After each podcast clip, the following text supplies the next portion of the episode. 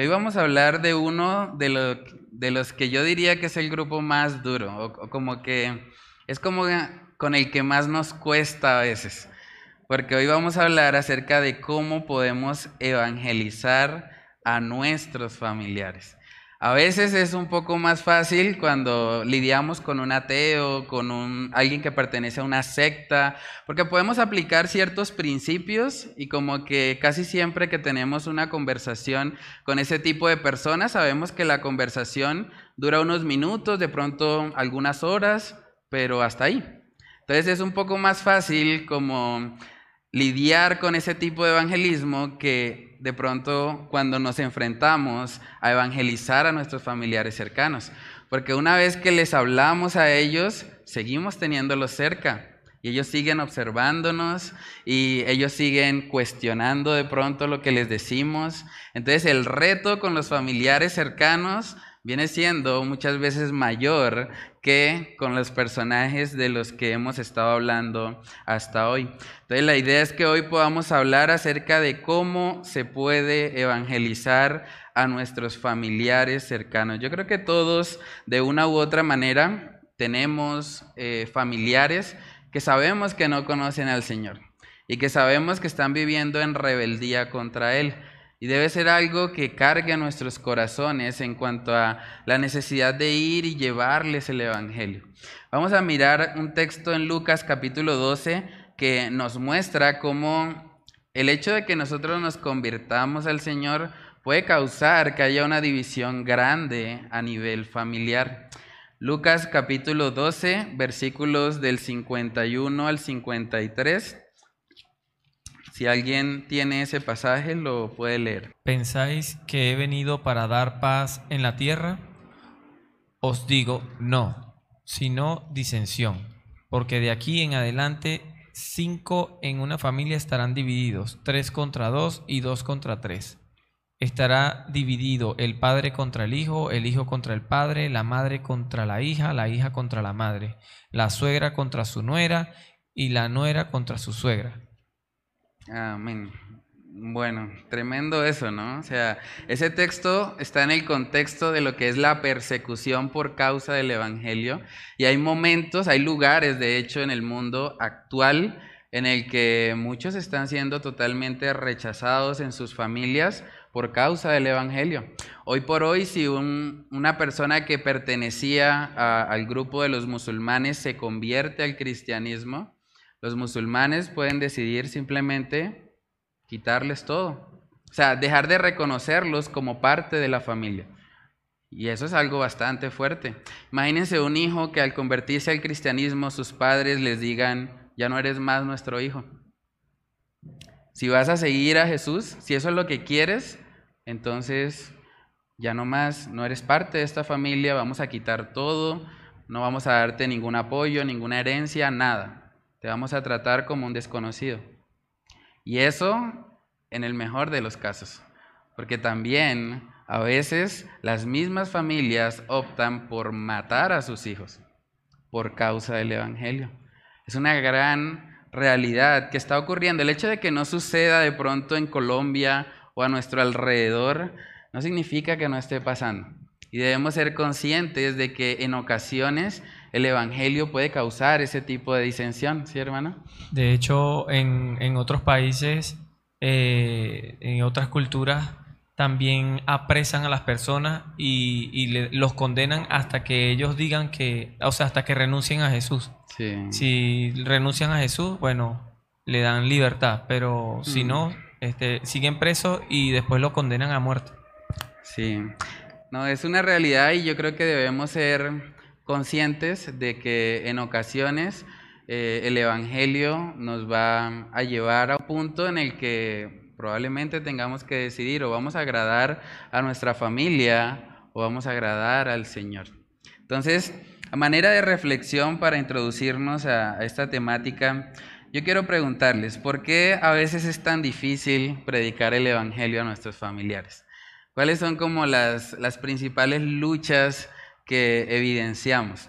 Porque claro, a veces, bueno, implementamos estrategias, ya sabemos ciertas técnicas, dependiendo del grupo que, nos toque enfrentar, pero como que con la familia cuesta un poco más, ¿cierto? Es algo como que, como que luchamos un poco porque mm, sabemos que cuando evangelizamos a un familiar, y si es un familiar cercano, ese familiar sigue observando nuestras vidas y es probable que siga cuestionando lo que alguna vez nosotros le dijimos, es probable que esa persona de pronto haga algo de burla o que incluso vaya y hable con otros familiares para tratar de persuadirnos o de convencernos de que estamos errados. Y como que en ese ambiente de la familia es como un poco más difícil. No sé si alguien quiere compartir algo. ¿Cuáles son las luchas, los temores que de pronto se enfrentamos?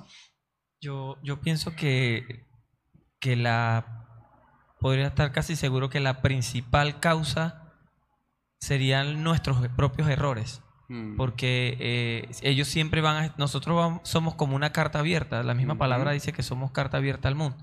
Entonces, eh, el hecho de, estar siempre expuesto a ellos y de repente comer un, cometer un error porque no estamos exentos, eh, tienden a señalarnos. Y yo recuerdo que yo lo hice con mi papá, porque el primero que llegó de la familia fue mi papá y mi mamá. Mm. Y, mi papá seguía en sus errores, claro, del viejo hombre, porque el cambio no es instantáneo, sino que es un proceso. Entonces, papá de repente seguía con los mismos errores y yo le recriminaba eso. Mira, y eso que es cristiano. Y, se lo decía en la cara, o sea, lo retaba y, en esas discusiones fuertes que teníamos, y eso que eres cristiano, o sea, siempre lo, lo mm. recriminé. Entonces yo pienso que esa es una de las causas que, que como que a veces hasta nos frenan de, de, predicar a la misma familia. Sí, amén. En particular yo pues he intentado con mi madre, pero ella siempre ha, puesto una barrera y dice que si ella ha respetado mi decisión, yo debo respetar la de ella porque igual yo nací creyendo lo que ella me inculcó. Entonces ha sido como mm. muy difícil en ese aspecto. Y realmente toda mi familia es católica, apostólica y romana. Dicen que le van a entrar en Roma. Entonces, como mm. decir, bueno, Señor, yo estoy orando para que tú hagas la obra, porque realmente con ello, como tratar de obligarlo ha sido como, o sea, ni siquiera mm. obligarlo. Eh, es una barrera totalmente que ellos, ellos ponen para no mm. tratar de ser convencidos y, y que su cerebro sea lavado como en ocasiones, según ellos, me pasó a mí. Sí. Mi hermano. Sí, es. También esto, algo que es bastante fuerte es, pues, el Evangelio nos acusa, ¿no? Como pecadores. Y pues el, familiar a veces se siente como juzgado. Sí. Sí, pues eso también es, o sea, se rompe como el vínculo nada más de estar hablando de la ley. Entonces es como la mm. parte difícil, como también tratar de equilibrar entre la gracia y, y, y la justicia de Dios. Sí, sí, eso también es muy cierto, ¿sí, hermana? Eh, eso por una parte. Por otra parte, también tengo que reconocer que cometí muchos errores. Mm. Eh, en la vida cristiana, a pesar de que conocía al Señor, hubo muchos momentos en que no obedecía al Señor y fui mal mm. ejemplo para mi familia. Mm. Entonces, como que ahora hacerles ver que esos fueron errores y que no era el Evangelio que correcto, entonces eh, eso es como el, el temor. Sí. Bueno, ¿alguien más quiere compartir algo? Sí, la hermana Paola. Buenas noches. Bueno, lo que dice el hermano Reni es cierto. es que siempre están ahí como con la cosa esperando a ver en qué momento se equivoca uno para señalarle una vez, porque como el enemigo es así, espera que mm. incita y luego acusa. Entonces, ellos siempre están como a la expectativa. Incluso hay momentos en los que uno dice, bueno, pero si por ejemplo ellos ya saben que yo soy cristiana, porque un ejemplo, ¿por qué me mandan este tipo de cosas por WhatsApp? O sea, como a ver en qué momento muerde uno el anzuelo y es como si ellos no aceptaran de que uno tiene un nuevo estilo de vida y como que no, si este ha sido tan mal geniado, ha sido así o así, porque ahora va a venir a ser mejor que, que nosotros. Eso es lo que ellos creen, ¿no? Y pues en mi caso personal, también como la hermana Luz, eh, toda mi familia no es, o sea, son católicos. Sí. Y nosotros somos los únicos con los niños y fue bastante difícil entonces, en mi caso, por ejemplo, se reunieron y dijeron, vamos a cortarle la entrada económica. Entonces, hmm. eh, o sea, buscaron presionar, por ejemplo, con la parte económica. Sí. No, definitivamente sí, hermana dice. También, por ejemplo, en el caso me pasó algo muy particular en una reunión de mis abuelos, que pues en, como el primero de enero que hacen la fiesta y se reúne toda la familia una vez al año, ¿no? Y por ejemplo yo decidí no bailar, porque yo era súper rumbera, mejor dicho, la de la pachanga. Y mi hermano en medio de los tragos me decía, usted va a estar esperando que mis abuelos se mueran para arrepentirse. Y yo le decía en ese momento que no, porque yo sabía que eso no agradaba a Dios. Pero hoy día, por ejemplo, a través de la santificación que le ha hecho, o sea, no solamente no le agrada a Dios, sino que ahora el Señor me ha puesto ese amor a hacer lo bueno y ya no me agrada a mí. Pero ahora mi hermano, al ir viendo los cambios, yo creo que uno debe ser fiel y pedirle a Dios que le dé a uno ese poder de Él para poder obedecer, que eso es como el Evangelio, pero vivido. Sí, amén. Hermana Wendy. Bueno, en mi caso, eh, específicamente con mi esposo, eh, a veces me cohibo es porque lo, lo reconozco, él sabe mucho más de palabra que yo. Mm. Y muchas cosas que yo le he intentado de hablar de, del Evangelio como tal, porque pues yo sé que él tiene el conocimiento, pero pues no tiene la convicción. Mm. Entonces lo único que le digo es, hablo del Evangelio. Sin embargo, él siempre me descorcha porque me saca, ah, pero es que si vemos a Cristo, Cristo hacía eso. Entonces como que yo reflexiono en ese momento, yo, uy, sí, tiene mm. razón. O sea, son cosas que yo reconozco que, que en medio de de mi desconocimiento, porque pues no reconozco que no conozco la palabra completa, pero él sí la sabe muy bien, entonces mm. como que ahí en esa parte me, me intimida, o sea, realmente es lo que pasa. Mm. Bueno, ¿alguien más quiere compartir algo? Bueno, yo creo que, ¿sí? En mi caso, mi familia, nosotros fuimos los, como la, el segundo núcleo familiar que se convirtió a Cristo. Mm. Primero fue una prima, esa prima nos invitó a mi papá y a mi mamá, y mi papá y mi mamá me invitó a mí y a mi hermana, y así fuimos como que llegando uno por uno. Mm. Y siempre en las fiestas decembrinas, hermano, venga para acá, hermano, mire, échese una, hermano. Venga, ah, hermano, no va a beber, hermano. Ah, ya no bebe, ahora es hermano. Entonces, los hermanitos, vienen los hermanitos, y él viene, siempre mm. era así, eso era un, una, siempre se burlaban de nosotros. Pero con el tiempo ellos, algo que yo siempre le digo a la gente, no a veces no necesita estar leyéndole la palabra a la persona. O sea, modelando a Cristo en acciones, en situaciones, eso también predica.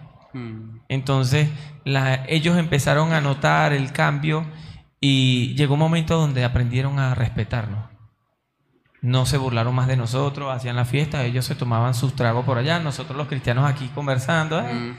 ¿Ve? pero este, poco a poco fuimos ganando la familia. Y ahora de la familia hay pocos, pocos que no, que no quieren, o sea, todavía están duros como una piedra, pero sí hay una mayoría pues que, que recibió al Señor y pues eso mm. eh, nos da mucha, mucho gozo. Sí, yo creo que, bueno, parte de lo que, de lo que han mencionado varias veces es el tema de, pues de que nuestros familiares cercanos ven nuestras debilidades. O sea, ellos conocen de cerca cuáles son nuestras fallas de carácter, cuáles son nuestros hábitos pecaminosos. Entonces, es fácil para ellos señalarnos, es fácil para ellos de pronto lanzar acusaciones que nos hieren y que muchas veces nos desaniman. Yo creo que hay muchas personas que están desanimadas en cuanto a tratar de evangelizar a sus familiares porque dicen, no, esto ya definitivamente no, no se puede. Ya yo lo intenté y siempre es lo mismo y como que llegamos a una contienda, una discusión y yo como que prefiero tirar la toalla, ¿sí? Pero vamos a ver Proverbios capítulo 13, en el versículo 12 para que veamos un texto ahí. Yo creo que mucha gente se encuentra como lo que menciona ahí el, versículo 12. Si alguien tiene Proverbios 13, 12, lo, lo puede leer. El que menosprecia el precepto perecerá por ello, mas el que teme el mandamiento será recompensado. Proverbios 13, 12. La esperanza. La esperanza que se demora es tormento del corazón pero el árbol de vida es el deseo cumplido. Amén. Yo creo que mucha gente está en ese tormento del corazón, tal vez esperando o anhelando que alguno de sus familiares se convierta al Señor. Y aunque es importante que nosotros tengamos ese deseo en nuestro corazón, también debemos guardarnos de que mm, ese deseo se convierta en un ídolo para nosotros. Porque a veces hay personas que dicen, bueno, yo no estoy bien, yo no puedo tener una relación, una comunión con el Señor hasta que yo no vea a mis eh, familiares convertidos. Y hasta cierto punto es bueno tener el deseo porque nuestros familiares se conviertan, pero eso no debe gobernar nuestras vidas. Porque si llegamos a ese punto, vamos a estar atormentados. Vamos a estar todo el tiempo frustrados, pensando que es nuestra culpa. Y como todos hablaron ahorita al principio, hay mucho de la lucha que tenemos con nuestros familiares que está relacionado con nuestros testimonios. Entonces hay mucha gente que está como autoflagelándose y diciendo, es por mi culpa que mis familiares no han creído. Es porque yo no he sido lo suficientemente buen cristiano que ellos no han reconocido al Señor. Entonces viven en continuo tormento y amargura por eso. Pero debemos entender que la razón por la que las personas no van a Cristo bíblicamente es porque aman más las tinieblas que la luz. Es porque están muertos en sus delitos y pecados. Entonces lo que nosotros debemos clamar al Señor es para que ellos abran sus ojos. Porque todo eso que ellos están de pronto acusándonos de que, ah, bueno, usted ahora se cree el hermanito, se cree superior, se cree que está por encima de los demás, todo eso realmente es un síntoma, pero no es la enfermedad en sí. El problema del ser humano es el pecado. El pecado que lo ha enseguecido y ha hecho que rechace el mensaje del Evangelio. Entonces debemos guardarnos de que se convierta en un, en un ídolo para nosotros el hecho de que nuestros familiares se conviertan, pero al mismo tiempo también debemos procurar vencer todos los temores que nos causan eh, nuestros familiares, porque la realidad también es que nos sentimos, perdón, nos sentimos muchas veces intimidados por ellos al tenerlos tan cerca, al saber que nos están viendo. Y también a veces ese temor nos paraliza. Hay mucha gente que no predica el Evangelio a sus familiares porque tiene temor de que después esas personas lo van a ver de forma diferente y como que de ahí en adelante cualquier falla, cualquier cosa que digan puede ser usada en su contra. Entonces ese temor muchas veces nos, nos paraliza, nos inmoviliza en cuanto a realizar lo que el Señor pide de nosotros. Es lo que vemos en Proverbios capítulo 29. Proverbios capítulo 29 en el versículo 25. Si alguien tiene ese texto lo, lo puede leer. Proverbios 29, 25. Proverbio 29, 25.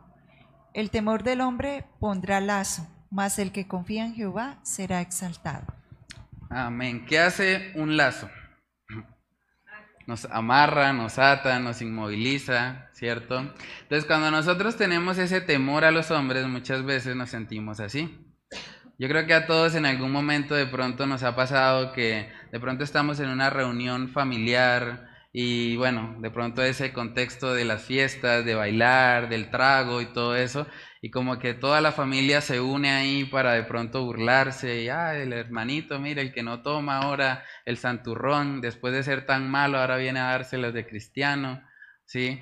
Y como que esos comentarios muchas veces nos hacen sentirnos mal, o sea, nos sentimos afligidos, nos sentimos como solos, tristes, pero es bueno que cada uno o casi todos hablaron ahorita contando un poco de esas luchas para que sepamos que no es algo que nos esté pasando exclusivamente a nosotros.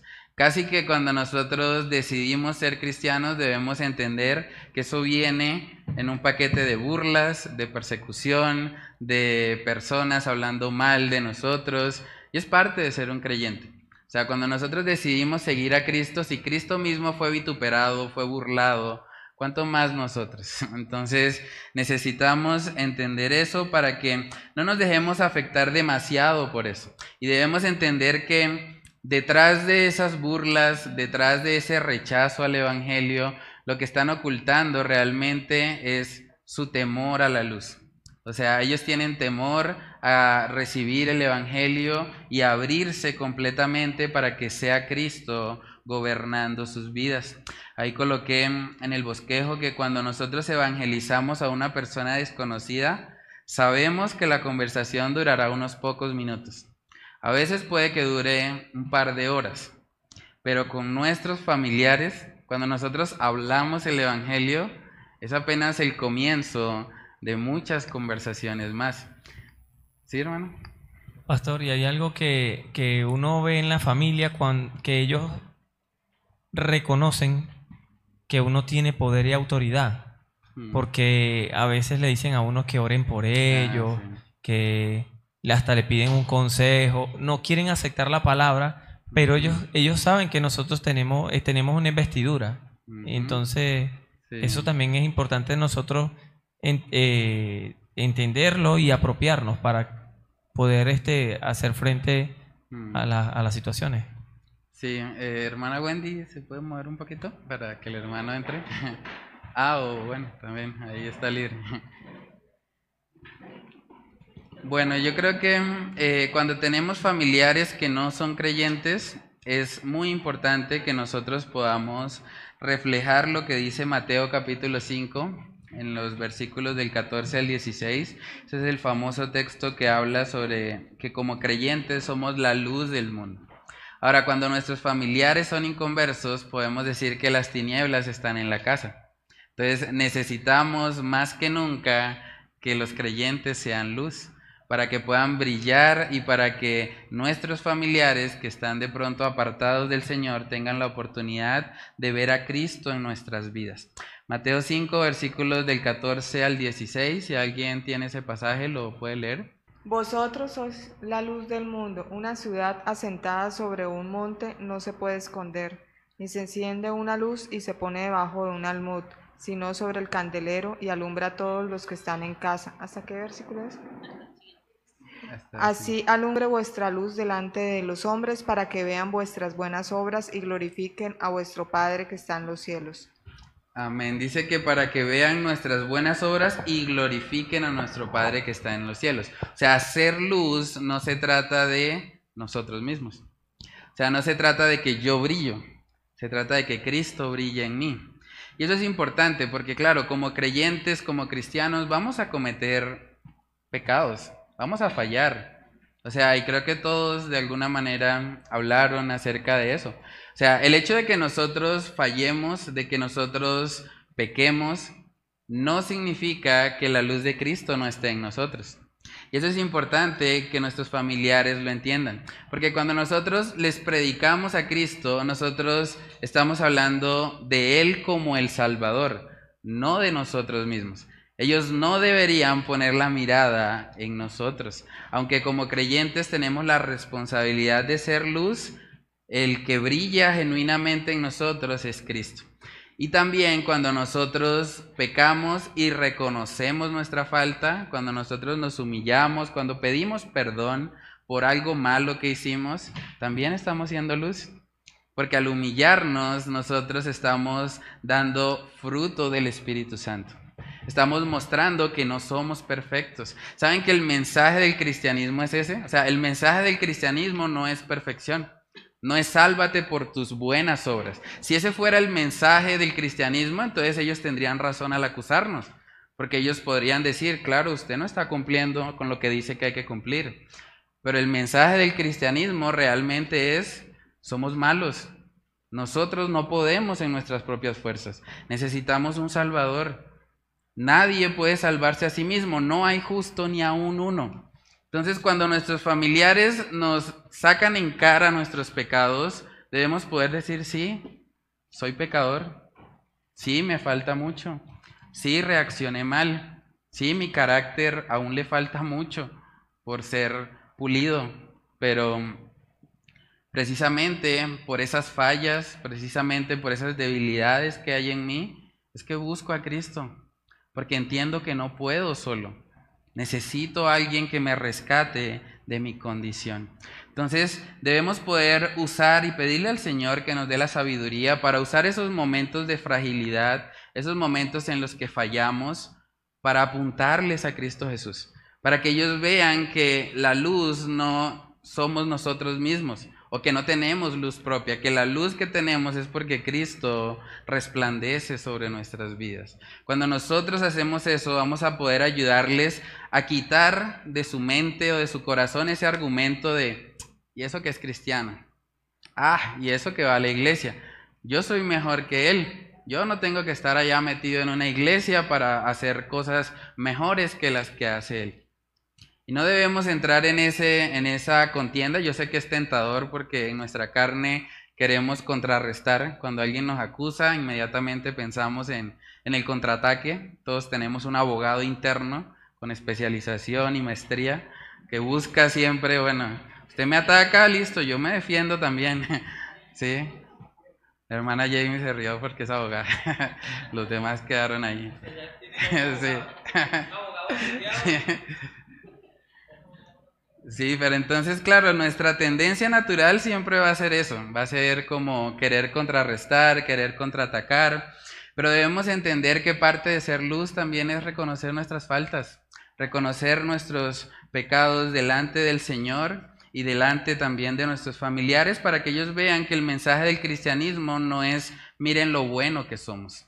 El mensaje del cristianismo es que a pesar de lo malo que somos, nosotros vamos a Cristo como nuestro Salvador. Vamos a mirar primera de Pedro capítulo 3, versículo 15. Ese texto se usa mucho en el contexto de lo que es la apologética o la defensa de la fe. Estuvimos hablando de eso cuando hablamos de evangelizar a un ateo. Pero hay una parte del versículo que a veces se pasa por alto por enfatizar mucho la parte de la apologética y es el principio de ese versículo. Primera de Pedro 3, versículo 15 y 16 sino santificad a Dios el Señor en vuestros corazones y estad siempre preparados para presentar defensa con mansedumbre y reverencia ante todo el que os demande razón de la esperanza que hay en vosotros, teniendo buena conciencia para que en lo, en lo que murmuran de vosotros como de malhechores sean avergonzados los que calumnian vuestra buena conducta en Cristo. Amén. O sea, el contexto de ese pasaje tiene que ver con la santificación del creyente. O sea, empieza diciendo, santificad a Dios el Señor en vuestros corazones. Para poder hacer una buena defensa de la fe, para poder predicar con mansedumbre y reverencia ante todo el que demande razón de la esperanza que hay en nosotros, es necesario estar santificado en el Señor es necesario que nos hayamos llenado del Espíritu Santo primero, porque saben que la mansedumbre es fruto del Espíritu. Si yo voy a tratar de debatir o a contender con mis familiares y no estoy lleno del Espíritu Santo, yo voy a pelear carne contra carne. O sea, si Él me ataca, yo también voy a atacar. Y se va a volver algo más bien que, que puede entorpecer o que puede alejar a nuestros familiares del Señor. Entonces debemos pedirle a Dios la gracia, el favor, para que primeramente nos estemos llenando de Él, que estemos siendo santificados, para que en la medida en que somos santificados podamos hablar palabra sazonada con sal, podamos hablar palabra que viene del Señor, que no vayamos a contender, a chocar con ellos, sino que podamos con la sabiduría de Dios guiarlos hacia Cristo Jesús. Eso es algo muy importante y es algo que nosotros debemos clamar y pedir al Señor para que sea cada vez más evidente en nosotros el fruto del Espíritu Santo y que de esa manera también podamos alcanzarles. Pablo le decía a Timoteo que el siervo del Señor no debe ser contencioso, sino amable, que sepa responder de alguna manera a aquellos que están... Eh, cuestionando o atacando la verdad por si acaso el Señor les concede que se arrepientan. Entonces es muy importante eh, que nosotros primeramente nos llenemos del Espíritu Santo para poder tratar estas cosas con nuestros familiares. Lo siguiente que quiero eh, mostrarles respecto a este tema es que aunque el testimonio es una gran ayuda, para nosotros evitar ser piedra de tropiezo para nuestros familiares, debemos tener claro que el testimonio por sí solo es completamente insuficiente. O sea, ustedes pueden vivir la vida cristiana perfecta, pero si ustedes no le hablan a la persona el Evangelio, la fe viene por el oír. y el oír la palabra de Dios. Entonces, claro, el testimonio nos abre las puertas. El testimonio hace que muchos de ellos estén un poco más abiertos a recibir el mensaje, pero el testimonio solo es insuficiente. Y eso es importante entenderlo porque también se ha popularizado un poco eh, lo que es el evangelio social que llaman. Hay gente que dice, bueno, pues yo nunca voy a hablarles de Cristo, yo simplemente voy a hacer luz, voy a comportarme bien y ellos se convertirán. Pero realmente eso es insuficiente. De hecho es bastante curioso que cuando nos vamos a la palabra de Dios, Jesús mismo tenía hermanos que no eran creyentes. Ahora Jesús, si alguien tenía buen testimonio, era Jesús. Jesús nunca pecó. Y aún así, a pesar de tener un testimonio totalmente intachable, sus hermanos no creían. Eso lo vemos ahí en el libro de Juan, Juan capítulo 7, versículos del 2 al 5. Juan 7, versículos del 2 al 5, si alguien lo, lo tiene, lo puede leer. Estaba, estaba cerca la fiesta de los judíos, la de los tabernáculos.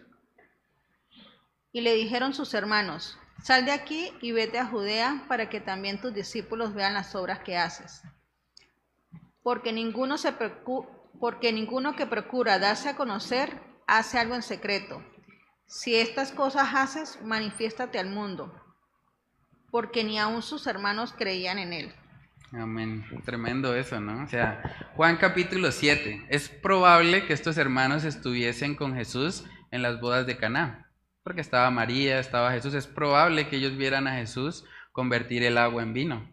Ellos vieron a Jesús desde pequeño, desde que a los 12 años iba al templo y hablaba ahí con los, con los ancianos, con los eruditos. O sea, ellos vieron un testimonio completamente intachable de Jesús. Pero aún así dice el versículo 5 que ni aún sus hermanos creían en él. Ellos estaban diciendo, bueno, pues tal vez para poder creer necesitamos ver algo más.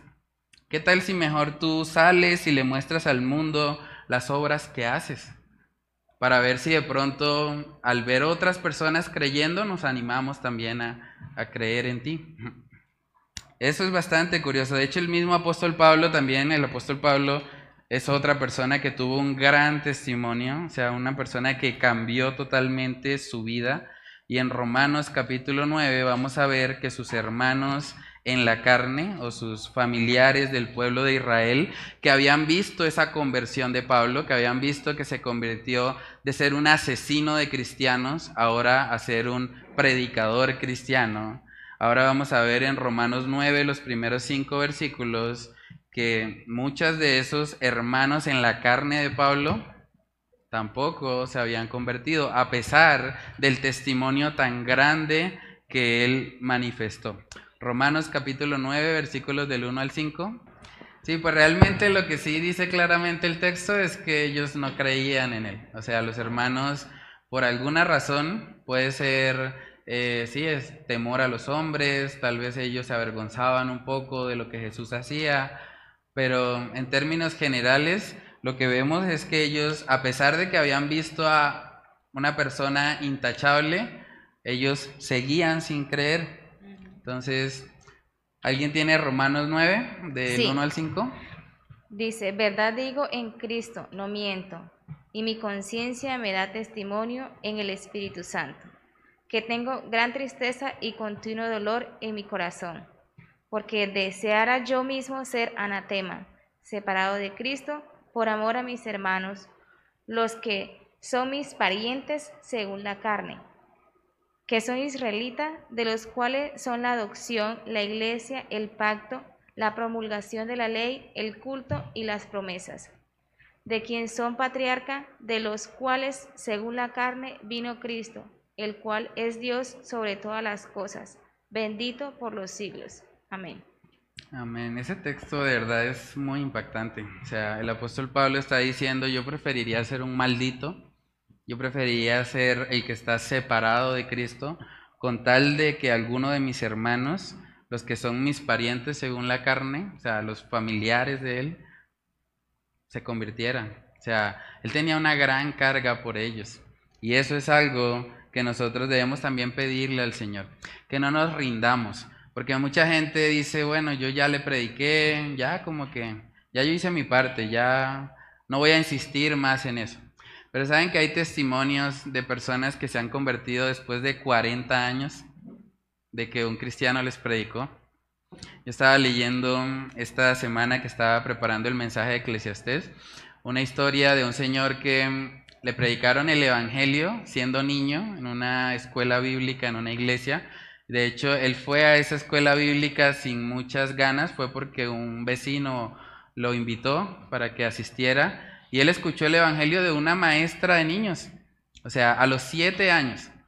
Y 80 años después, a los 87 años, estaba en la clínica y él cuenta que en medio de, bueno, la quietud que hay en una clínica, que ya no se puede eh, hacer muchas cosas, él empezó a recordar y dice que él recordó la clase de escuela dominical que le enseñó su maestra. Y a los 87 años, la palabra dio fruto. Él se convirtió y creyó en el Evangelio que le había sido predicado 80 años atrás. Y ahí es donde uno dice, bueno, definitivamente la soberanía del Señor es impresionante. Hay momentos en los que de pronto nosotros estamos lanzando la semilla y tal vez no vamos a ver el fruto. Tal vez se va a demorar 5 años, tal vez 10, tal vez 15, 20, no sabemos. O sea, debemos poder descansar en que la salvación es del Señor y que Él en su momento puede obrar conforme a su voluntad y puede permitir que esos familiares que hoy por hoy se muestran duros, que se muestran difíciles, que como que están rechazando ardientemente el Evangelio, a futuro puedan ser los que luego vengan rendidos a los pies de Cristo. ¿Quién se iba a imaginar en el contexto del libro de Hechos que el apóstol Pablo iba a ser un cristiano? Yo creo que nadie. O sea, ¿quién se iba a imaginar que un tipo que mataba cristianos luego iba a ser un cristiano? Yo creo que eso era algo impensado. Pero en un momento, cuando el Señor se le aparece a este hombre, cuando tuvo ese encuentro con Cristo, él cambió totalmente. Lo mismo puede hacer Dios en la vida de nuestros familiares, aún de aquellos que nos parecen difíciles, que nos parece que es imposible. O sea, el Señor puede transformar aún el corazón más duro. Entonces, coloqué ahí en la parte de razona, el objetivo principal en el evangelismo familiar es llevar a nuestros seres queridos a mirar a Cristo y no a nosotros. Por lo tanto, debemos orar y buscar oportunidades para que ellos sean expuestos a la palabra de Dios.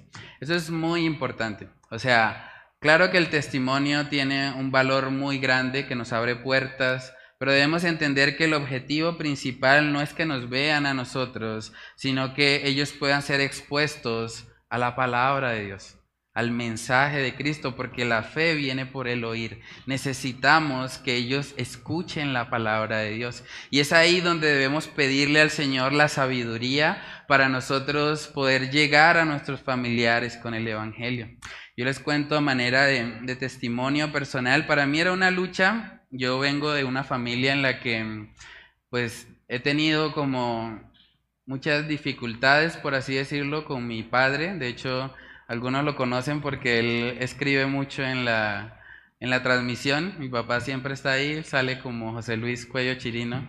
Y él coloca ahí, amén, hermanos, gloria a Dios. Y mucha gente me ha dicho, oiga, su papá es un creyente, ¿no? Su papá está y comparte las transmisiones. Y sí, yo digo, bueno, el Señor en medio de, de todo, pues hasta lo usa para eso. Y, y bueno, es una lucha para mí porque, sobre todo cuando yo llegué a los, a los pies de Cristo, yo tenía mucho rencor en contra Él. Porque, bueno, fue una persona que hizo mucho daño a mi mamá principalmente y eso causó que yo me sintiera como muy...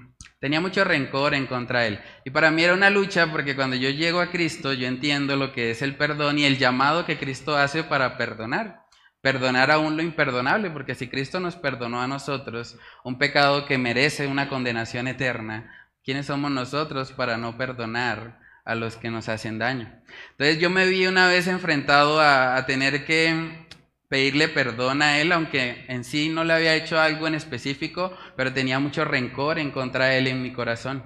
Yo recuerdo mucho un 31 de diciembre, yo tuve que, bueno, aproveché el espacio como de, de feliz año y todo eso para hablar con él y para decirle, papá, te quiero mucho.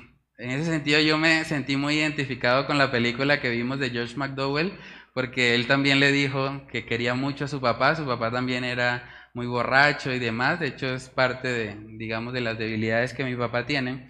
Y cuando yo le dije a él te quiero mucho, yo sentí una liberación, yo sentí que me quité un peso de encima. Y yo me acuerdo que esa vez yo lloré, él lloró y estuvimos abrazándonos y yo creo que nunca en la vida, o que yo tuviese uso de razón, yo le había dicho esas palabras. Entonces, para mí fue un alivio como poder soltar esa carga y decir, bueno, papá, te quiero mucho, yo bueno, sé que has hecho errores, pero yo también los he hecho y sé que los dos necesitamos de, la gracia de Dios. Y fue mi primer acercamiento para predicarle a él el Evangelio.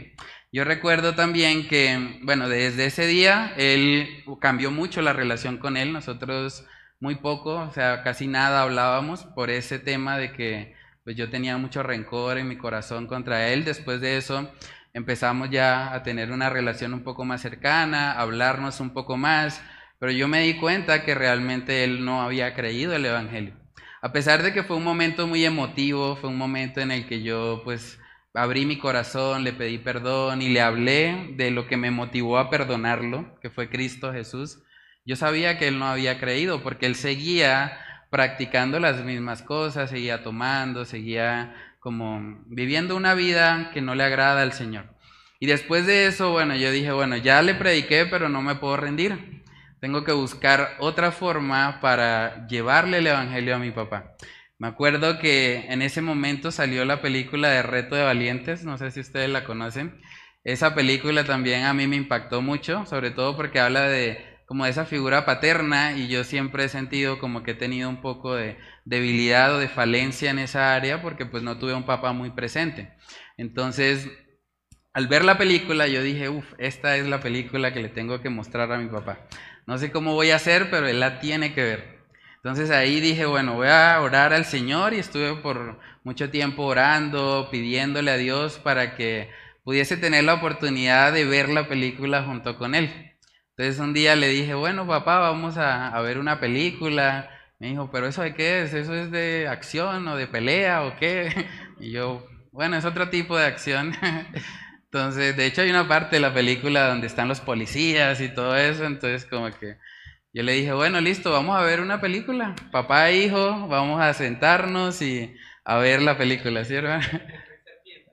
sí, el rey entonces, bueno, vimos la película, yo me acuerdo que yo le pregunté, bueno, papá, pero ¿qué te pareció la película? O sea, dime qué pudiste reflexionar o algo. Y me dijo, bonita, sí, bonita. y yo, bueno, pero háblame un poco más, o sea, ¿qué, ¿qué piensas realmente? ¿Has pensado alguna vez en la eternidad, en que un día vamos a morir, en que un día pues vamos a partir. Y él me dijo, no, pues cada religión dice lo suyo, entonces uno no sabe ni qué creer. O sea, al final yo creo que uno no puede ser fanático. Y yo, no.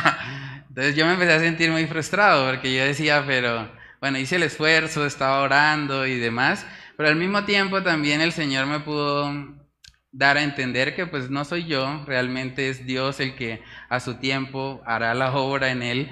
Pero yo me acuerdo que parte de lo que me frustró mucho fue que él no entendió. O sea, la película estaba, la película habla una parte del Evangelio, luego yo hablé con él del Evangelio, pero él no entendió. O sea, él tal vez estuvo ahí, tal vez compartió un poco conmigo, pero la palabra no, no penetró su corazón. Y yo recuerdo mucho porque dormíamos ahí cerca eh, de la habitación, que luego yo lo escuché hablando con mi mamá. Me dijo, Félix, está raro. O sea, yo no sé qué le pasa. Es como, o sea, bueno, yo estoy agradecido con Dios de que no es un marihuanero, porque en el barrio donde nosotros crecimos hay demasiados que están en las drogas y demás. Él decía, bueno, pues estoy agradecido de que él no sea como los otros jóvenes, pero tampoco al otro extremo, o sea, se está volviendo un fanático, o sea, algo equilibrado, un promedio, ni marihuanero ni evangélico. Así se utiliza mucho el término allá.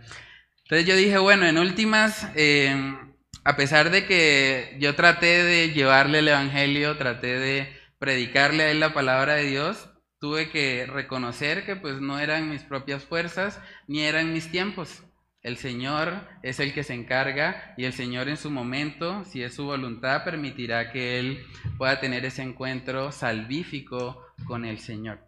Entonces vamos a ver aquí dos ejemplos bíblicos de cómo algunos personajes de la palabra se acercaron o cómo trataron de que sus familias conocieran el mensaje de salvación. Un ejemplo está en Hechos capítulo 16, ese es el famoso pasaje también de, del carcelero. Mucha gente lo ha sacado de contexto diciendo, bueno, cree en el Señor Jesucristo y serás salvo tú y tu casa. Pero realmente si leemos el texto completo, nos damos cuenta que la razón por la que esa promesa se cumplió en el carcelero fue porque Pablo fue a la casa y predicó el Evangelio. Vamos a verlo, Hechos 16, versículos del 31 al 34. Ellos dijeron, cree en el Señor Jesucristo y serás salvo, tú y tu casa. Y le hablaron la palabra del Señor a él y a todos los que estaban en su casa. Y él, tomándolos en aquella misma hora de la noche, les lavó las heridas y enseguida se bautizó él con todos los suyos. Y llevándolos a su casa, les puso la mesa y se regocijó con toda su casa de haber creído a Dios. Amén. Entonces, este hombre carcelero estuvo colocando ahí la mesa, estuvo preparando todo para que también sus familiares estuviesen expuestos al mensaje del Evangelio. Y yo creo que es algo que también podemos aplicar en nuestras vidas.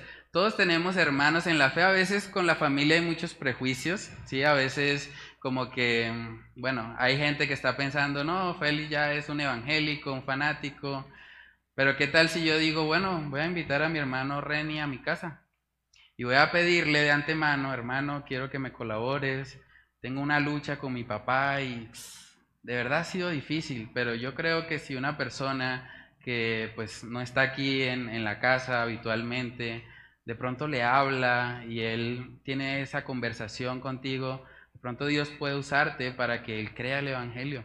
Entonces podemos organizar, servir una mesa e invitar ahí al hermano Reni y bueno, orar al Señor y, y tratar de que en ese momento nuestros familiares que no conocen al Señor puedan estar expuestos al Evangelio de pronto por una persona diferente. O sea, el carcelero no dice la palabra que fue el que fue y les predicó. Él más bien facilitó que llegara Pablo con los discípulos para predicarle a los que estaban ahí en su casa. Entonces, es algo que podemos hacer y que tenemos la, el acceso. ¿Cuántos somos hoy acá? 1, 2, 3, 4, 5, 6, 7, 8, 9, 10, 11, 12, 13, 14, 15, 16, 17, 18 con el hermano Robert. Entonces, podemos decidir, bueno, voy a organizar una comida, voy a hacer una cena o algo así, y voy a pedirle de antemano a un hermano en la fe, un hermano que conozca el Evangelio, que vaya a mi casa, que comparta con mi familia y a orar por él, a orar por mi familiar, para que si el Señor así lo permite, el Evangelio pueda penetrar en el corazón de mis familiares que no conocen a Cristo. Yo creo que es una buena estrategia que podemos implementar para pedirle a Dios que use a otra persona para alcanzar a nuestros familiares para Cristo. También otro ejemplo impactante que vemos en la Biblia es el ejemplo de Andrés. Andrés no es muy popular en la Biblia, de hecho eh, el pasaje donde vemos que se habla más de Andrés está en Juan capítulo 1. Andrés era el hermano de Pedro. Pero es curioso porque Andrés escuchó el Evangelio primeramente por voz de Juan el Bautista y luego que él reconoció a Cristo Jesús, inmediatamente lo que pensó es voy a buscar a mi hermano. Mi hermano es un poco impulsivo, es un poco emocional, es un poco terco, pero necesita a Cristo. Voy a ir y voy a predicarle el Evangelio a mi hermano. Y gracias a Dios por la vida de Andrés. Porque yo creo que si Andrés no hubiese ido y no hubiese predicado el Evangelio a Pedro, no tendríamos muchos de los libros que tenemos hoy, Primera de Pedro, Segunda de Pedro, eh, la predicación de Pedro en Hechos capítulo 2 en Pentecostés. O sea, yo creo que en el cielo muchas personas van a estar agradecidos con Andrés, porque aunque no fue muy reconocido en su ministerio, por lo menos bíblicamente no vemos un gran ministerio de Andrés, sabemos que Dios lo usó para alcanzar a su hermano Pedro, que se convirtió en un pilar para la iglesia primitiva. Y nosotros no sabemos si el Señor, al usarnos a nosotros para predicarle el Evangelio a un familiar, de ahí va a salir un próximo Pedro, un próximo Santiago. No sabemos, el Señor puede glorificarse de tal manera que uno de nuestros familiares sea usado también para dejar un impacto o un legado en esta tierra con el Evangelio. Juan capítulo 1, versículos del 40 al 42. ¿Sí, hermana? Andrés, hermano de Simón Pedro, era uno de los doce que habían oído, a Juan y habían seguido a Jesús. Este halló primero a su hermano Simón y le dijo, hemos hallado al Mesías, que traducido es el Cristo. Y le trajo a Jesús y mirándole Jesús dijo, tú eres Simón, hijo de Jonás, tú serás llamado Cefas, que quiere decir Pedro. Eh, sí, hasta el 42. Bueno, es curioso, en el verso 42 dice, y le trajo a Jesús. Ahora, otro, otra aplicación importante ahí es que vemos que Andrés trató directamente con Simón. Porque a veces es un poco difícil en nuestra familia, sobre todo si tenemos varios miembros de nuestra familia que no son cristianos, es difícil el evangelismo en masa. Porque a veces entre ellos se apoyan y como que se ponen en contra al cristiano y como que se nos dificulta un poco más. Pero algo muy sabio que hizo Andrés es, bueno, Pedro, ven, vamos a hablar los dos. O sea, no convocó a toda la familia, tengo que hablar con Pedro, tengo que predicarle a Pedro. Y ese evangelismo uno a uno con nuestros familiares también es muy útil. Porque también en un contexto donde hay muchas personas, donde hay grupos de personas, se presta para que no se tome como en serio lo que nosotros estamos diciendo, pero cuando hablamos uno a uno con esa persona, como que podemos impactarle más y podemos confrontar con más eh, claridad a la persona y llevarle al Evangelio. Es difícil cuando de pronto hay una reunión familiar, cuando hay un ambiente en el que están tomando, están queriendo pecar. En ese contexto es difícil realmente predicar. Pero si nosotros llamamos a alguien aparte, le decimos eh, hermano o hermana, quiero que hablemos, quiero contarte algo que es muy importante, o sea, quiero hablarte de Jesús. Él vino al mundo, Él murió por tus pecados, todos hemos pecado, necesitamos un Salvador, pero Cristo puede ser tu Salvador así como lo ha sido para mí. Cuando nosotros hacemos ese evangelismo uno a uno, podemos ser mucho más efectivos para alcanzar a esos familiares que a veces se muestran difíciles. Yo recuerdo también un testimonio que escuché de una persona que él contaba que tenía un tío que era muy reacio al Evangelio, muy difícil, siempre se estaba burlando, siempre estaba como atacando al cristianismo de una u otra manera. Pero esa persona contaba que él lo llamó aparte un día. Me dijo, bueno, yo quiero que hablemos quiero hablarte de Jesús, porque no es lo que tú estás diciendo. Claro, él estaba lanzando muchas burlas, muchas cosas que iban en contra a la palabra, pero él se sentó a tener una conversación seria y dice que ese tío, después de esa conversación, cambió totalmente las burlas y empezó a darse cuenta que el cristianismo era algo serio. O sea, que era una fe bíblica, una fe razonable, y empezó a considerar esto. Y fue un proceso, pero la persona cuenta que más o menos un año después de esa conversación, la persona terminó creyendo el Evangelio. Entonces, un burlador, una persona que estaba totalmente en contra del cristianismo, lanzando acusaciones, de repente se convirtió en un cristiano. Pero ¿cuál fue la estrategia que se usó? Se habló a solas con esa persona, se le mostró que el cristianismo era una fe seria, una fe racional, una fe que descansa en evidencias y que por lo tanto esa persona debería considerar el arrepentirse y creer. Y eventualmente el Señor usó algo así para ganar a esta persona para el Evangelio. Entonces, creo que este evangelismo uno a uno es algo muy valioso y debemos pedirle al Señor, realmente no podemos como establecer eh, un conjunto de pasos que si seguimos todos vamos a lograr alcanzar a nuestros familiares, pero la palabra dice en Santiago 1 que cuando nosotros estamos faltos de sabiduría, debemos pedirle a Dios, el cual da todos abundantemente y sin reproche. Entonces pidámosle al Señor qué podemos hacer para que el Evangelio llegue a los oídos de nuestros familiares. Este viernes vamos a tener una gran oportunidad para eso, que es la noche de película. Ustedes pueden invitar a sus familiares que no conocen al Señor y pueden decirles, vamos a, vamos a, un cine al aire libre. No, al aire libre no, un cine en una iglesia. si lo hiciéramos al aire libre pudiésemos decir eso. Pero no, vamos a ir a una noche de película. ¿Dónde es? Bueno, es en una iglesia, pero vamos a compartir. Va a haber crispetas, va a haber eh, algo de tomar y es un tiempo para compartir los dos y ustedes pueden invitarle para que esa persona esté acá y va a ver la película y al final de la película vamos a dar un corto mensaje del Evangelio para retar a esas personas a que crean en Jesús. Yo creo que es una forma también que podemos usar para tratar de alcanzar a nuestros familiares. De pronto si les decimos vamos a un culto, nos van a decir, no, yo a un culto no, no voy. Pero una película, bueno, sí, ¿por qué no? ¿Cuál es el problema? Igual vemos películas acá en la casa, entonces vamos, compartamos, ¿sí? Y es la oportunidad para que esas personas puedan escuchar el Evangelio, que es poder de Dios para salvación. ¿Sí, hermano? Pastor, yo, yo considero, no sé si estoy equivocado, pero considero que, que es importante que, que nosotros nos quitemos toda expectativa sobre la persona que vamos a predicar o, quitemos de nuestra mente toda emoción, porque a veces nos dejamos llevar por las emociones y, no dejamos que el Espíritu actúe.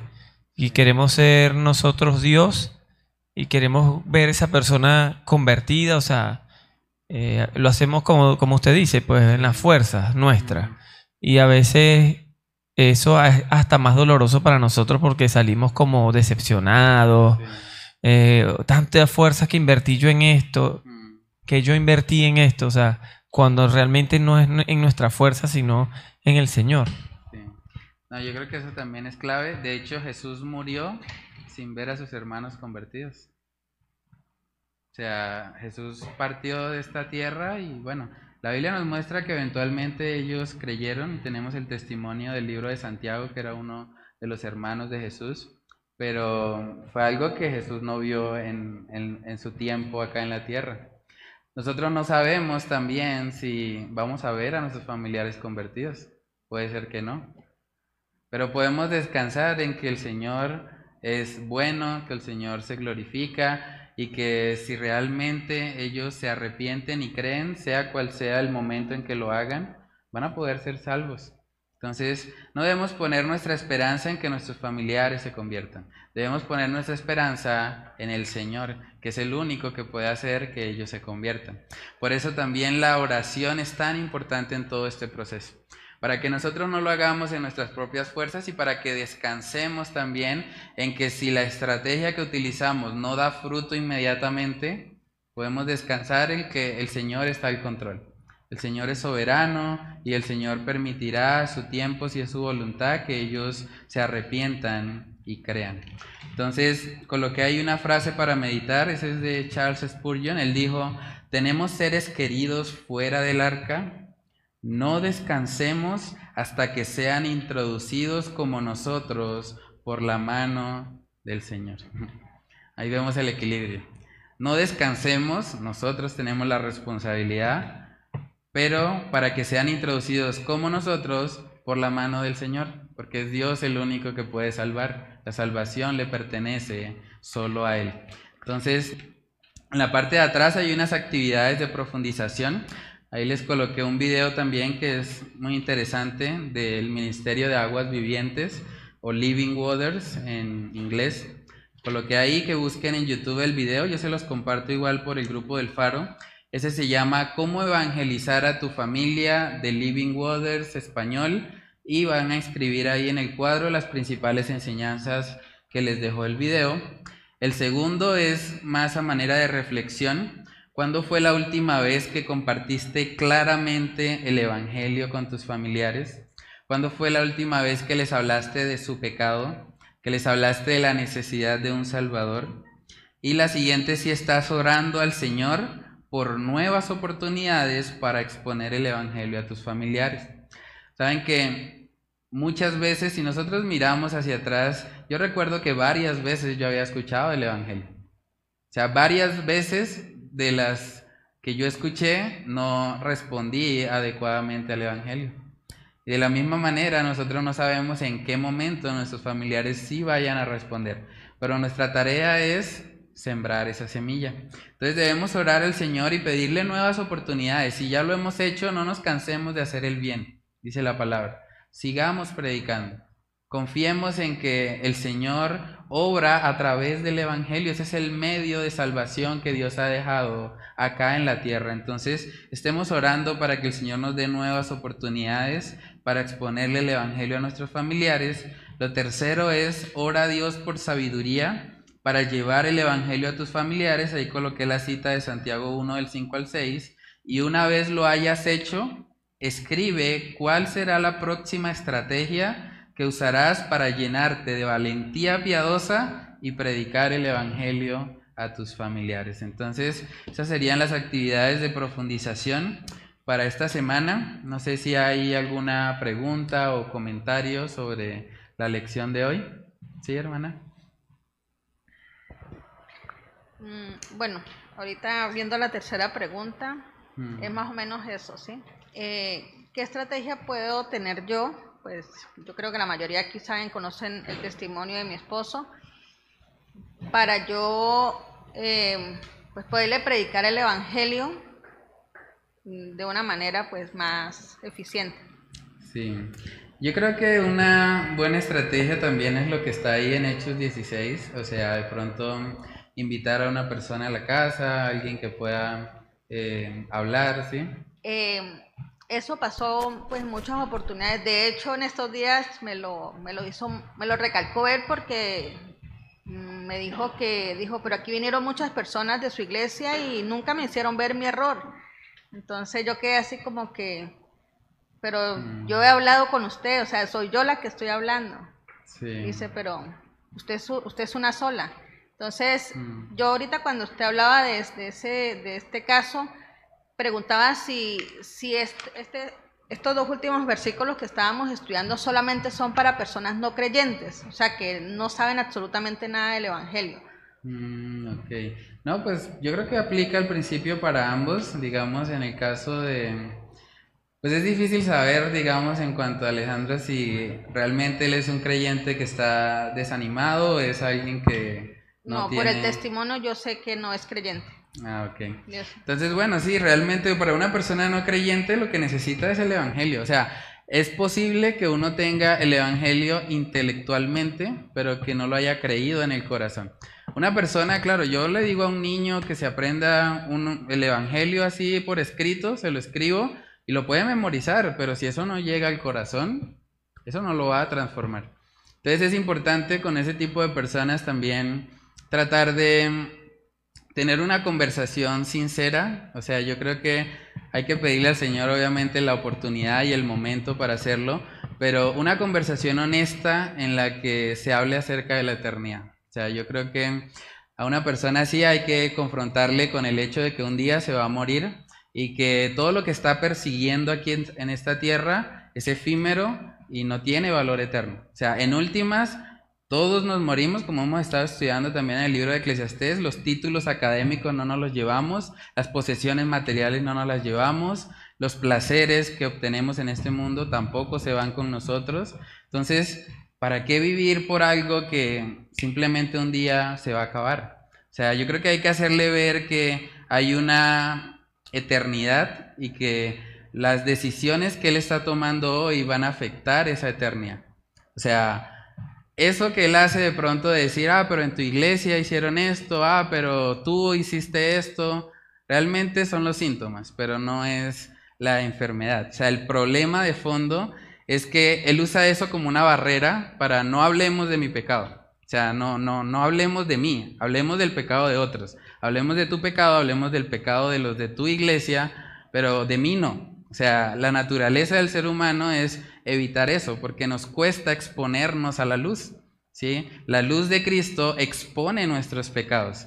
Entonces yo creo que hay que tener una conversación honesta en la que se le confronte con su propio pecado y que se le ayude a ver eso. De pronto se le puede decir, estás viendo el pecado en otros, estás viendo el pecado en mí, pero no te estás mirando a ti mismo. Sí, de hecho, la última conversación que fue hace poco, eh, bueno, yo sé que fue el Señor porque no fui yo, me guió fue a eso precisamente. Hmm. Y ahí fue como que bajó un poco la, la, guardia, ¿sí? Porque es que em, cuando yo le confronté precisamente una de las cosas que, que, que antes no lo hacía, que era precisamente eso, el pecado, o sea, la maldad que nos separa del Señor, ahí fue cuando él como que entendió que hmm. Hay una necesidad. Sí. Pero pues hay un corazón endurecido también que no lo quiere aceptar. No, es un proceso, pero yo creo que sí ahí es, ese es el punto al que hay que apuntarle, a que él pueda ver su propio pecado para poder presentarle a Cristo como el Salvador. Sí, yo creo que podemos leer ese texto, ese texto de verdad es, es muy útil, Romanos 3, 19. Pero sabemos que todo lo que la ley dice, lo dice a los que están bajo la ley para que toda boca se cierre y todo el mundo quede bajo el juicio de, la, bajo el juicio de Dios, ya que por las obras de la ley ningún ser humano será justificado delante de él, porque por medio de la ley es el conocimiento del pecado. Amén. Para que toda boca se cierre. Cuando vamos a la ley de Dios, no podemos justificarnos. Hemos pecado. La ley de Dios nos muestra nuestra condición y aunque tratamos de desviar la atención hablando del pecado de otros, hablando del pecado de, bueno, organizaciones y como que nuestra naturaleza es hablemos de todo menos de mi pecado. Entonces, aquí vemos que el Señor ha dado la ley para que toda boca se cierre, para que todo el mundo reconozca que ha pecado y que necesita un Salvador. Entonces es muy importante usar eso para evangelizar a nuestros familiares. ¿Sí? Eh, y pues que el, como el ejemplo a seguir debe ser Jesús, ¿no? O sea, no es mi esposa, ni mi esposo, ni la mirada, o sea, es Él, porque al fin y al cabo todos los demás somos pecadores, pero ese es mm. como el reto, lo que tenemos ahí para Sí, sí, eso también es muy importante. O sea, la Biblia dice, puesto los ojos en Jesús, el autor y consumador de nuestra fe. No debemos poner la mirada en otros hombres, debemos ponerla en Él. Hermano, y...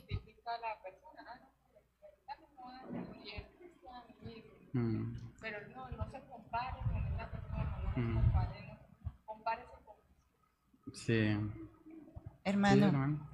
Y hay algo que yo creo que, que de pronto le pasa a Wendy, que es lo que me pasa a mí también con mi hijo, que a veces son personas que son intelectuales y que han estudiado y de pronto tienen algo de conocimiento. Entonces, en tu caso, de pronto tú lo dices y sabemos de, de tu esposo que, que, conoce la palabra. Entonces, el mayor temor es decir, uy, él conoce y yo cómo lo voy a debatir. Entonces, eh, pero entonces acá estamos viendo que, no somos nosotros ni es en nuestra carne, porque el conocimiento no, no es suficiente. Yo puedo conocer y conocer todas las leyes y conocer todas las normas y aún así mi corazón estar lejos de Dios y entonces tengo un corazón vacío y no soy salvo. Entonces es como lo que dice el pastor, confrontar eso, llevar a la persona a confrontarse con su pecado y decir, y, llevarlo a la necesidad de que sí, independientemente del conocimiento, el conocimiento no lo va a salvar, ni el, ni el conocer ni aplicar la ley si no cree en Jesús. Mm, amén, sí. Yo quisiera pues agregar algo en medio de, de, la situación de nosotros como creyentes que pues diariamente estamos en la lucha de, de, no pecar porque queremos agradar al Señor, porque nos mm. tomó como soldados, ¿no? El no desmayar, seguir haciendo el bien, pedirle al Señor que sea mm. capacitándonos, porque obviamente en medio de nuestras caídas, por ejemplo yo que soy mamá de tres niños, que constantemente se aflora mucho el pecado en, ese proceso de, de disipular a, pues, a los hijos, entonces recordar que la obra del Señor, que mm. nosotros tenemos un proceso de santificación y pedirle al Señor que sea renovando nuestro entendimiento, que sea la palabra de Él tomando ese espacio en nuestra mente y derribando todo lo que hayamos pues puesto mucho antes de conocerle, para que sea el Señor no solamente tratando con nuestros hijos en ese proceso de enseñanza, por ejemplo, o aún con nuestros esposos, con nuestros familiares, con nuestros padres, para que sea el Señor no solamente haciendo la, obra en ellos, sino también nosotros no como bloqueándonos y desesperándonos de, de nuestra incapacidad, recordando que es el Señor el que nos compró a precio de sangre y que obviamente también lo hizo por ellos, pero que el corazón de ellos es el que decide. Amén, sí. Ah, yo tengo una pregunta. Alguna vez escuché una enseñanza aquí eh, por otra persona eh, mm. que decía que cuando la persona se moría y que aceptaba a Cristo por temor, más no por convicción, algo así estoy parafraseando, mm. eh, eso no, no era suficiente para ser salvo yo siempre he tenido como esa inquietud con respecto a eso. Sí, pues no hay una forma de aceptar a Jesús. O sea, no hay dos formas de aceptar a Jesús. Porque, por ejemplo, él decía, o sea, esa persona ya tuvo de pronto tiempo que le hablaran, que y ahí no lo aceptó. Entonces, en el momento de la muerte, pronto por miedo a, que, no, que tal que sí sea verdad el ah, infierno y eso, y ahí sí diga, sí, lo acepto, pero realmente no hay en él una convicción de mm. pronto, es lo que yo entiendo ahora que pronto quiso decir esa persona, no hay una convicción, sino que lo dice por temor, entonces esa persona no es salva. es una inquietud. Yo soy malo para ubicarme en la Biblia, pero precisamente creo que esta mañana estuve leyendo una parte donde dice que había un señor que tenía un, un sembrado y fue a diferentes horas. Y el mm. último que fue fue a las 5 de la tarde. Mm. Y los otros estaban quejando de él. Yo entiendo que aceptar a Dios es aceptarlo, no sé si tú te mueres en dos minutos mm. o lo aceptaste 80 años atrás. Creo que mm. el resultado es el mismo. Sí. Porque lo estoy aceptando a él, ¿cierto? Sí, claro, en la medida en que la fe es genuina, sí. Lo que pasa es que creo que el ejemplo que dice la hermana sería como el de una persona que durante su vida dijo, bueno, yo no voy a... Yo lo he escuchado ese mensaje, pero después, hay gente que dice, bueno, cuando esté viejito. Depende, sí, de qué tipo de temor, porque claro, todo el mundo tiene algo de temor. bueno, con temor si estoy en temor a, morir, ¿cierto? Pero si estoy con el temor de ese juicio del Señor. sí, exacto, ahí es diferente. Ajá.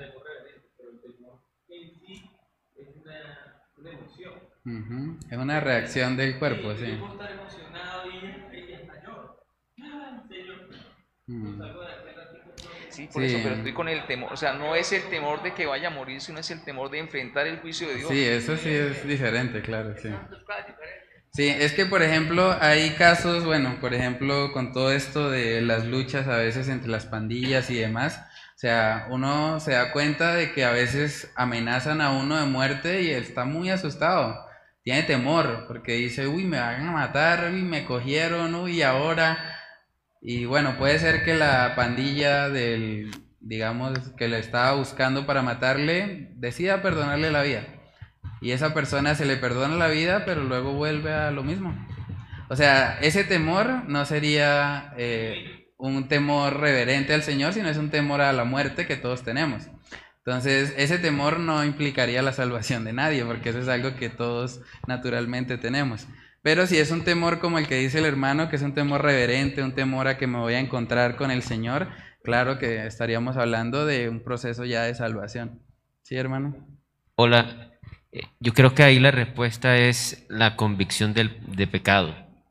Esa es la respuesta, o sea, eh, si una persona por, por físico miedo le dicen, si repites esto, ya te vas a librar del infierno, pero no tiene convicción de pecado, entonces lo hace por un temor, pero que es un temor mundano a escapar, pero no tiene la convicción de pecado. no, no se ve, si, uno, si uno habla con la gente, eh, hoy estaba viendo en el noticiero y decían los, los presos, nosotros también merecemos todo. No sé si vieron esa noticia hoy al mediodía. Slayer.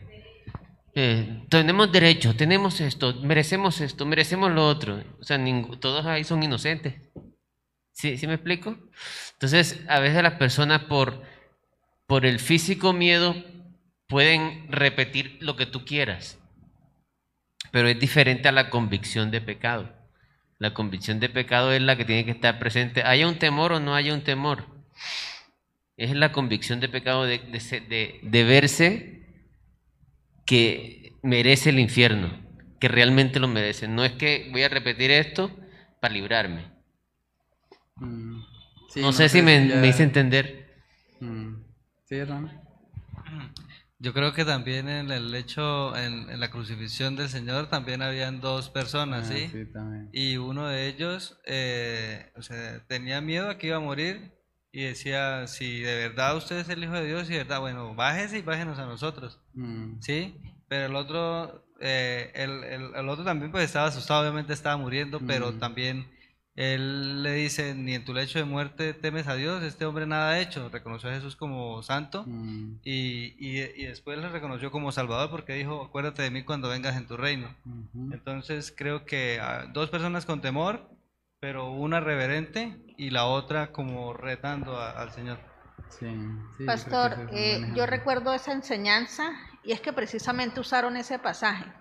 Mm y lo relacionaron como que diciendo, em, no crean que una persona en su lecho de muerte eh, dice, me arrepiento y se salva. Y lo relacionaron precisamente con ese versículo. Yo creo que por mm. eso es que Paola pregunta si realmente mm. en el lecho de muerte la persona se arrepiente Obviamente, solamente conoce él y la persona y Dios, sí, realmente, pero por ejemplo uno como familiar puede estar tranquilo de que esa persona pues dijo mm. en su lecho de muerte que se arrepiente, reconoce a Jesús, puede estar uno tan tranquilo de que... Lo que pasa es que eso es difícil aún con los que profesan a Cristo, porque también existe la apostasía y existen los falsos cristianos, o sea Digamos que uno descansa eh, en el Señor y es importante que siempre el centro de nuestras vidas sea Él, porque aun cuando yo tenga familiares que profesan de labios para afuera ser cristianos o que dan algún fruto externo de que parecen ser cristianos, yo no puedo estar seguro de la salvación de ellos. O sea, yo descanso en el Señor. Yo digo, bueno, si esa persona está dando frutos, me alegra, me gozo con Él le trato como un hermano en la fe porque me está dando fruto de su salvación, pero en últimas yo no puedo estar seguro de la salvación de nadie. O sea, ni siquiera de las personas más cercanas a mí. O sea, Jesús y Judas estaban en el mismo grupo. O sea, no podemos saber con seguridad la salvación de prácticamente nadie, pero sí podemos descansar en que el Señor está orando y que hay ciertos frutos que muestran una evidencia de salvación. Entonces, si vemos eso, podemos gozarnos y podemos alegrarnos y orar al Señor que Él sea obrando en el corazón de esos familiares. Eh, bueno, ¿alguien más? El hermano Miguel iba a comentar algo.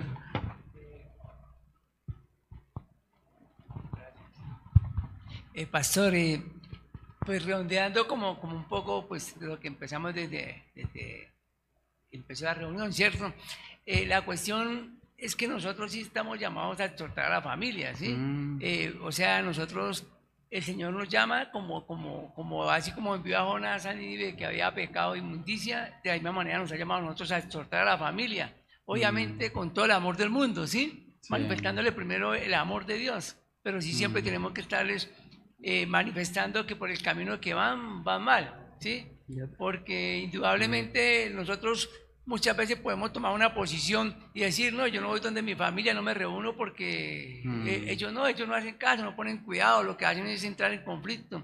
Y pienso que sería también una posición mm. egoísta, ¿sí? Entonces la cuestión es, como el pastor decía, buscar los momentos indicados para hablar. Así como ellos nos conocen a nosotros, por lo que fuimos antes y por lo que somos aún ahora, con nuestros errores, falencias, pecados que cometemos, pues nosotros también le conocemos a cada uno de ellos. Entonces, eso, eso nos da a nosotros como, como, como eh, el poder mm. eh, tratar con cada uno de ellos diferente, buscar espacio con mm. cada uno de ellos para hacerlo, ¿sí? Eh, en mi familia, nosotros llegamos al Evangelio, bueno, en el caso mío, prácticamente porque fue mi, mi, mi familia la que me habló. Mm. Y, y, hoy por hoy, con tristeza en el corazón lo digo, todos, todos retrocedieron. Y unos están jugando a ser cristianos, yendo y, haciendo unas cosas que no tienen sentido. Eh, tal así que un día aquellos que me, que me predicaron mm. eh, un diciembre dijeron tan aburridos los cristianos y ellos estaban bailando. Entre, entre mm. risa y esto pues fue maluco. Pero pienso que, que, que, tenemos que estarles hablando y hablarles con la verdad y confrontarles con el pecado. ¿sí? O sea, muy sabiamente y con muchísimo amor. Sí, eso es importante y yo creo que es parte de la lucha, ¿no? A veces no queremos confrontar con el pecado porque nosotros también nos vemos a nosotros mismos y estamos pensando, no, pues yo qué le voy a decir si yo también tengo pecado. Pero yo creo que podemos hacer una confrontación en la que nosotros también nos mostramos como pecadores. O sea, es decirle, bueno, tú has pecado en contra de Dios, yo también. O sea, la Biblia dice que los mentirosos tendrán su parte en el lago de fuego y azufre, y yo también he sido mentiroso. O sea, yo, si no tengo a Cristo en mi vida, también terminaría ahí. Por eso te estoy hablando este mensaje, porque me preocupa tu alma porque quiero que no vayas a una condenación eterna, quiero que conozcas a Jesús, porque es el único medio de salvación. No hay ningún otro nombre bajo el cielo dado a los hombres en el que podamos ser salvos, sino en Él. Entonces yo creo que podemos hacer esa confrontación mostrándonos también pecadores y enseñándoles que no estamos hablando desde un lugar de superioridad moral, sino que más bien estamos hablando como un mendigo diciéndole a otro mendigo dónde encontrar el pan. Entonces yo creo que cuando hacemos eso vamos a poder ser también más eficaces en la predicación del Evangelio. Eh, no sé si alguien quiera opinar algo más o cerramos entonces con oración. Bueno, vamos a orar por nuestros familiares y a pedirle al Señor que, que de verdad nos use, que nos dé la sabiduría necesaria para que nosotros podamos llevarles el Evangelio y podamos ser luz en sus vidas. Padre, te damos muchas gracias, Señor, por este tiempo tan hermoso que tú nos permites compartir como hermanos, como familia en la fe, Señor. Tú sabes lo mucho que carga nuestros corazones, Señor, nuestros familiares que no te conocen, esos familiares que tal vez están en rebeldía contra ti, Señor. Padre, queremos clamar a ti, Señor, entendiendo que eres el único, Señor, que puede, que puede darnos la sabiduría Eres el único que puede obrar en nuestros corazones de tal manera que seamos santificados y que podamos ser usados por ti, Señor, para alcanzar a esos familiares que, que se muestran duros, que se muestran reacios al Evangelio. Padre, que seas tú dándonos palabra sazonada con sal, Señor, que nosotros podamos llevar a esas personas a Cristo, que podamos confrontarles humildemente con su pecado, que podamos mostrarles, Señor, que están corriendo mucho peligro, que si ellos mueren en esa condición, les espera un lago de fuego, les espera una condenación eterna, Señor.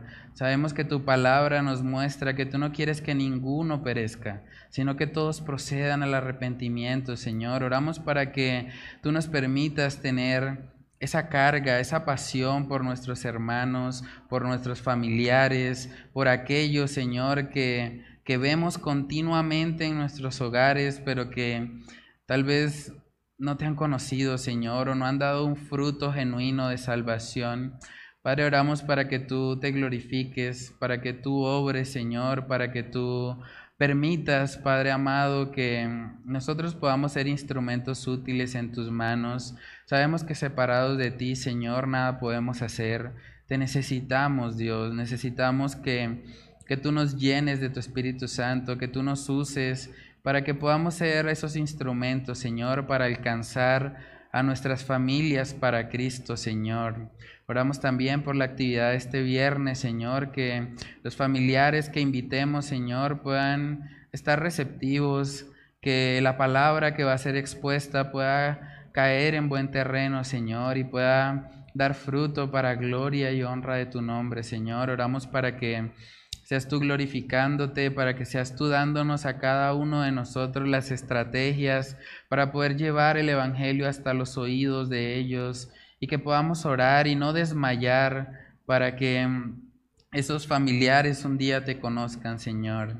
Padre, ayúdanos a no cansarnos de hacer el bien, a no tener esa tormenta en nuestro corazón, sino que podamos vivir, Señor, reconociendo que tú eres soberano, que tú tienes el control y clamar a ti, Señor, por la salvación de aquellos familiares que no te conocen, Señor.